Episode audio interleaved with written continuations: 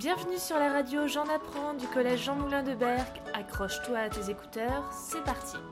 Alors que les lycéens organisent en Europe des grèves pour le climat, nous avons décidé de nous rendre en Ouzbékistan où la question climatique se conjugue au temps présent. Effectivement, l'eau est une ressource précieuse et nécessaire à bon nombre d'habitants, mais malheureusement rare.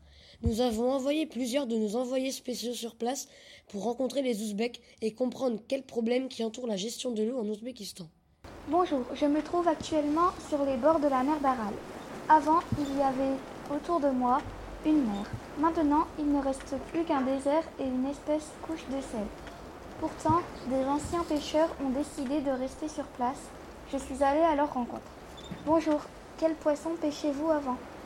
Bonjour, il y avait des cendres, des carpes communes, des Pelecus cultratus, des brèmes communes, des ides mélanotes et plein d'autres espèces. Aujourd'hui, elles sont toutes en voie de disparition. Pouvez-vous expliquer à nos auditeurs pourquoi cette mer disparaît À cause de l'activité humaine. En amont, sur les fleuves qui alimentent la mer, les humains ont construit des barrages qui retiennent l'eau. Légèrement en aval, l'eau est utilisée pour la culture du coton. Lorsque les fleuves arrivent dans la mer, il ne reste plus suffisamment d'eau. La vie est dure pour ces anciens pêcheurs. Si leurs parents pouvaient vivre de la pêche, cette génération doit maintenant faire de l'élevage de chameaux pour survivre. Merci. Remontons à présent les fleuves vers l'amont, direction les champs de coton. Que portez-vous aujourd'hui? Certainement du coton. Savez-vous d'où il vient? Eh bien, peut-être de l'Ouzbékistan. Justement, en ce moment même, je me trouve au milieu d'un champ de coton. Toutes ces petites boules blanches autour de moi vont être transformées pour fabriquer des vêtements. Nous allons retrouver Anouchka, une agricultrice de coton. Bonjour Anouchka. Pouvons-nous vous poser quelques questions sur le coton? Oui, bien sûr, avec plaisir. Où cultivez-vous principalement le coton en Ouzbékistan? Nous le cultivons dans l'ouest du pays, près de l'Amoudaria et du désert du Karakoum. Depuis quand le cultivez-vous? Oh, ça remonte à plusieurs années, je ne sais plus trop. Ce sont les Russes qui étaient là avant qui ont eu cette idée, mais je remarque qu'au fil des années, la culture de coton devient de plus en plus dure. Vous savez pourquoi? Notre pays ne dispose pas assez de ressources hydriques nécessaires à la culture du coton. Il nous manque de l'eau. En plus, nos canaux d'irrigation sont dégradés et nous n'avons pas les moyens de les réparer. Notre pays est beau mais chaud et sec. Je crois que le gouvernement s'en rend compte. Ils ont construit une grosse centrale près du désert de Karakoum du côté de Samarkand. Je vous conseille d'y aller y jeter un coup d'œil avant de continuer à remonter le fleuve. Nous avons suivi les conseils d'Anouchka et nous sommes partis pour Samarkand, ville incontournable pour tous ceux qui souhaitent découvrir la route de la soie.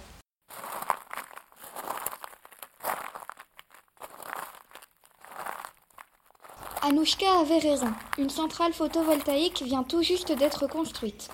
Nous arrêtons un employé qui accepte de répondre à nos questions. Savez-vous pourquoi une centrale a été construite ici? Le pays amorce une transition énergétique.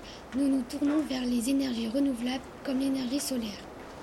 Cette centrale est photovoltaïque, elle fonctionne à l'énergie solaire. Ici, il y a 300 jours de soleil par an et peu de pluie. Cet inconvénient est donc devenu un avantage pour utiliser l'énergie solaire.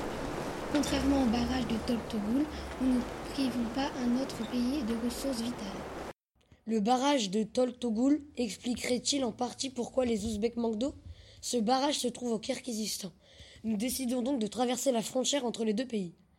Nous voilà aujourd'hui en compagnie de Vlad, un soldat de 26 ans qui surveille cette frontière depuis le sommet d'un mirador. Chaque jour, il y a des tensions entre les deux pays à cause de l'eau. Les Kirghizes ne la partagent plus. Vlad, pouvez-vous nous décrire la frontière? Bonjour. Comme vous pouvez le voir, il y a des fils barbelés, des miradors et des soldats armés. Ils, ont été posés afin de bloquer le passage entre les deux pays. Que ce soit les touristes perdus qui passent sans voir la frontière ou les habitants, on contrôle et on laisse passer en fonction. Vlad nous explique que si la frontière est dans cet état, c'est dû aux tensions autour de l'eau. Autrefois, les Kirghizes vivant en amont sur les fleuves donnaient de l'eau aux Ouzbeks. En échange, les Ouzbeks leur vendaient du charbon et du gaz. Mais depuis quelques années, les Kirghizes gardent de plus en plus d'eau pour eux. Nous comprenons de plus en plus la situation, direction donc l'amont du fleuve au Kirghizistan où le barrage de Toltogoul a été construit. Je suis actuellement à Toktogoul et le bruit que vous entendez derrière moi, c'est le barrage hydroélectrique qui est en train de produire de l'électricité pour les habitants du Kirghizistan.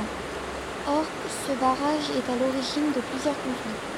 Il retient trop d'eau en période de sécheresse. Tout s'éclaire finalement. Il n'est pas possible de désigner un seul coupable dans la disparition de la mer d'Aral. Les humains doivent apprendre à gérer les ressources hydriques, elles sont précieuses. Ils doivent également penser à développer des activités adaptées aux ressources de leur territoire. Tout un système est à repenser en Asie centrale si nous souhaitons éviter un conflit. Merci d'avoir écouté le canal J'en apprends et surtout portez-vous bien. À la prochaine. Merci de nous avoir écoutés. On se donne rendez-vous très vite sur le NT. À bientôt pour un prochain épisode.